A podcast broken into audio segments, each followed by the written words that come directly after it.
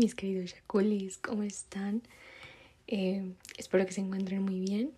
Y ya sé, había estado mucho tiempo ausente, no me he olvidado del podcast y mucho menos ustedes.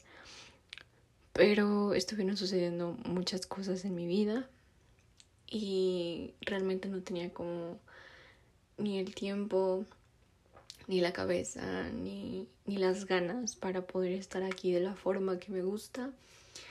Aparte de que voy a estar intercalando mis, mis salas donde grabo. Eh, por eso a lo mejor escuchan el audio un poquito más fuerte y con eco, pero pues vamos a ir intercal intercalando. De igual manera no se escucha nada de ruido aquí, por eso me meto aquí a grabar. Eh, pero sí quiero aclararles como lo del audio porque había estado tan ausente. Pero eh, dejando un poquito de lado eso, necesito comentarles que vamos a empezar a cambiar la dinámica del podcast. Ya les había dado una que otra pista eh, de qué es lo que íbamos a hacer. Y pues este es el último episodio de lo que vendría siendo la primera temporada. Y ya los siguientes episodios van a ser totalmente de casos de misterio, de asesinatos, policíacos, de todo este tipo. Cosas un poquito más elaboradas, un poquito más extensas, pero que sin duda alguna les va a gustar demasiado.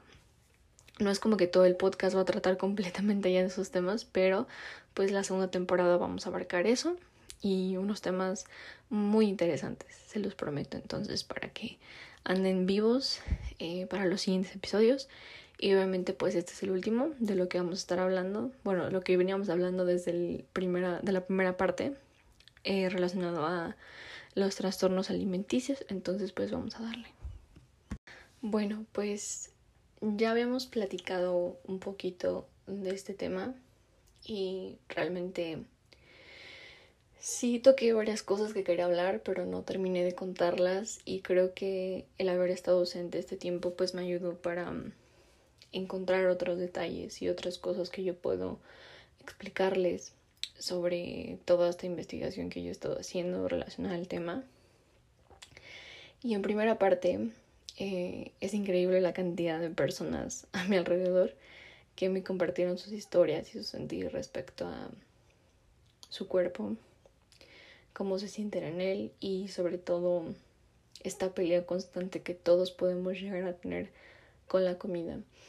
Y obviamente no voy a, no voy a exponer a nadie ni, ni, ni, decir nada relacionado a lo que estas personas me confiaron, pero sí me preocupa que sea una gran cantidad de gente la que me, me compartió que no se sienten bien, que están peleados con la comida y que pues se ven mal que por mucho que ellos quieran trabajar en esta situación se ven al espejo y no se ven como ellos quisieran.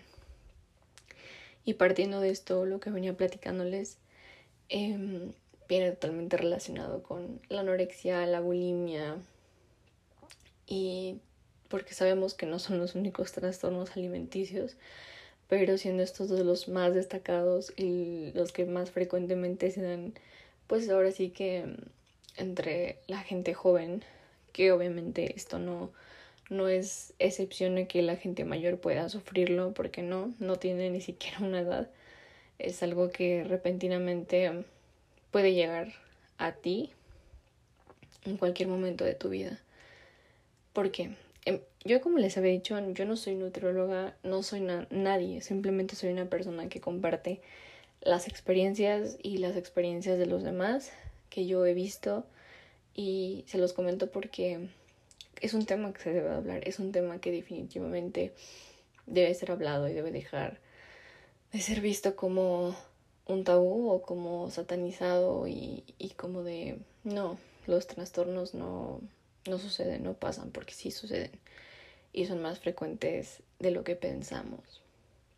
Ahora, no me parece, si yo les había compartido Em, la anécdota de que yo encontré el canal de una chica en YouTube em, que se llama Ro.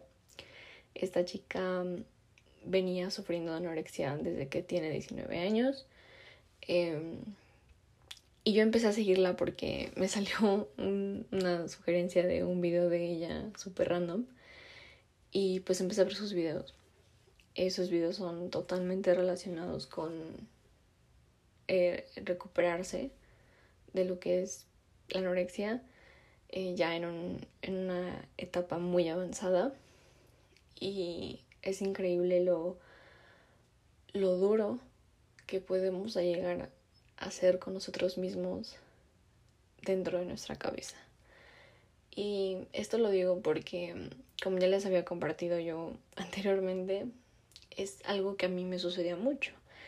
Que mi cabeza me decía es que eso no te va a hacer bien, eso no te va a hacer lucir bien. Y mi cabeza era la que constantemente me picaba y me decía que estaba haciendo malas cosas y que debía abstenerme de comer muchas cosas.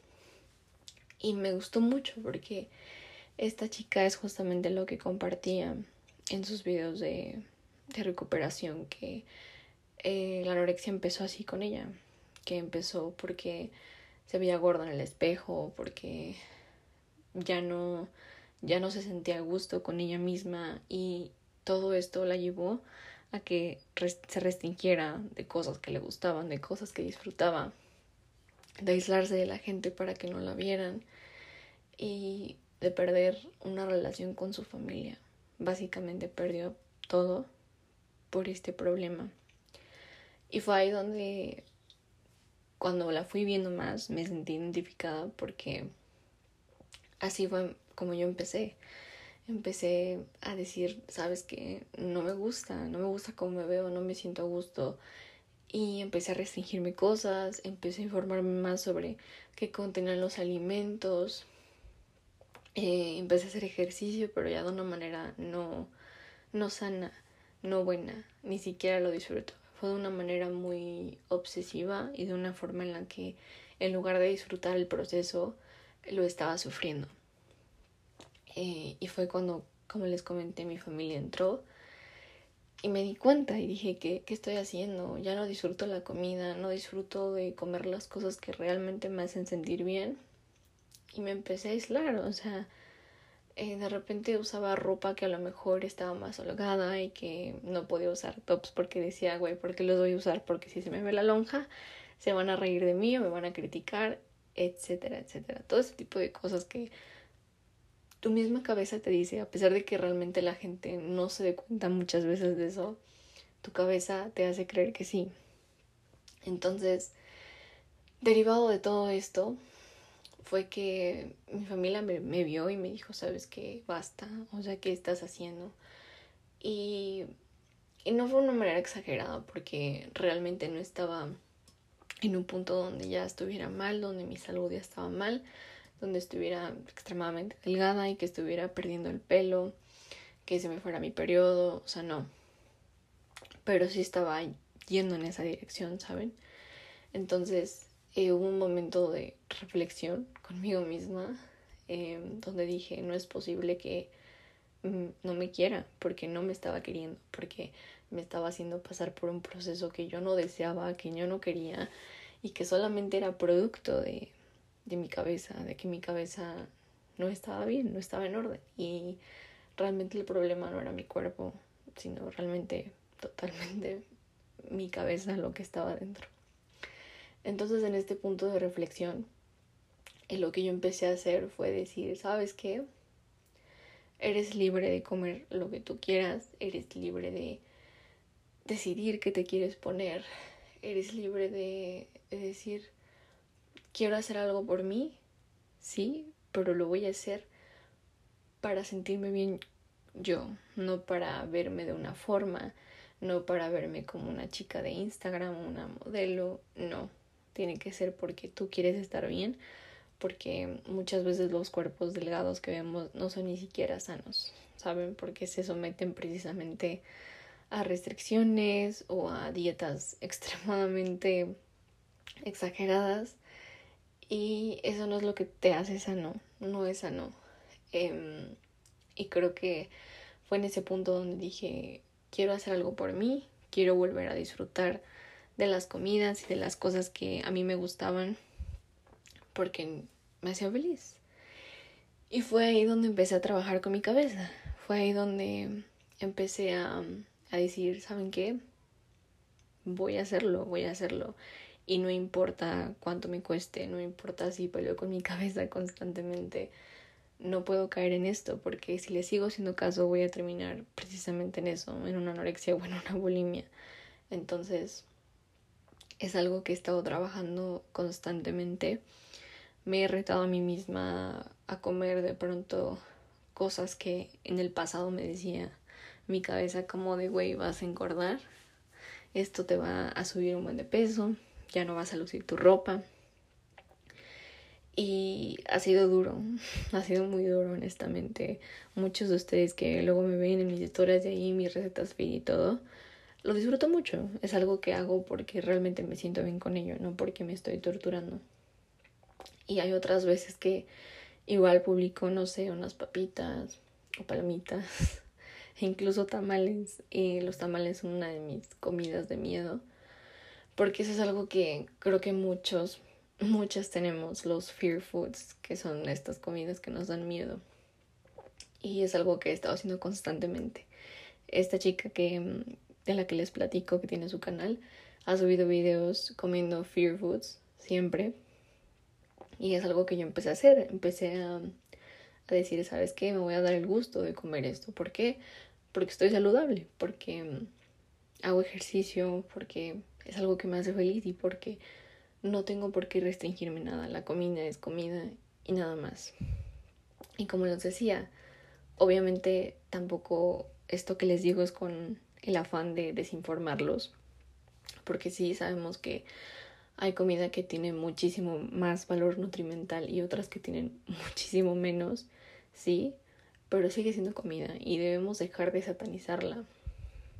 Y pues ya, esto me, me lleva a mi siguiente punto, que es el de debemos romper esos moldes, debemos romper esas ideas que siempre hemos visto afuera y que se nos han impuesto y que tenemos la idea de que ser delgados, de que ser súper deportivos es sinónimo de ser saludable, ¿por qué no? Lo vimos ahora que fue la pandemia, mucha gente que se ejercitaba, que estaban delgadas, que, que estaban, no sé, ponchados, fueron los primeros que se murieron, por si no vieron algún caso, sí amigos, fueron los primeros que se murieron. Y yo creo que es, es algo que a veces no cuestionamos y que mm, a veces la gente te dice es que quieres romantizar, no sé, la obesidad y todo ese tipo de cosas, ¿no? Y no, no es querer romantizarlo, es trabajarlo en ti, es aprender a quererte mucho y decir, ¿sabes qué? No voy a hacer ningún cambio en mi vida si no lo hago por mí, para mí y no para darle gusto a nadie y no para verme de cierta forma. ¿Por qué? Pues porque existen un montón de cuerpos, no somos eh, uno solo. Existen unas chicas que a lo mejor son más altas, otras que son más bajitas, que tengan más caderas, que tengan menos caderas y, y toda esa variedad es justamente lo bonito, que no somos una sola cosa y que no somos totalmente iguales. Y no deberíamos. No deberíamos sacrificar nuestra felicidad con tal de vernos de cierta forma extremadamente delgadas o delgados, porque no vas a ser feliz, eso te va a hacer miserable totalmente. Cuando lo llegas a lograr, no lo disfrutas porque estás restringiéndote, tu cabeza constantemente te está diciendo no comas, porque si comes eso, te vas a ver mal. Y, y creo que es importante por eso hablar de estos temas y perder el miedo a mostrarnos como somos y perder el miedo a usar las cosas que queramos, comer lo que queramos, cuando queramos, porque así debería ser. Y, y, sé que lo puedo plantear muy fácil, pero no lo es, realmente no lo es. Y es algo que debemos trabajar diario y debemos dejar de tenerle miedo a la comida, porque créanme, una vez que tienes una buena relación con la comida, todos esos pensamientos se van, porque al final del día la comida es nuestra gasolina. El cuerpo hace maravillosas cosas por nosotros y creo que no debemos castigarlo. Entonces eso es a lo que yo los invito y las invito si están pasando por una situación así, donde se sienten mal, donde no se sienten bien con sus cuerpos. Está bien, hay que dejar fluir las emociones, pero no podemos em, maltratar nuestro cuerpo. Nuestro cuerpo ahora sí que va a sonar muy cliché, pero nuestro cuerpo es nuestro templo y yo creo que la mejor manera de quererlo, de amarlo y de apapacharlo es cuidándolo, alimentándolo.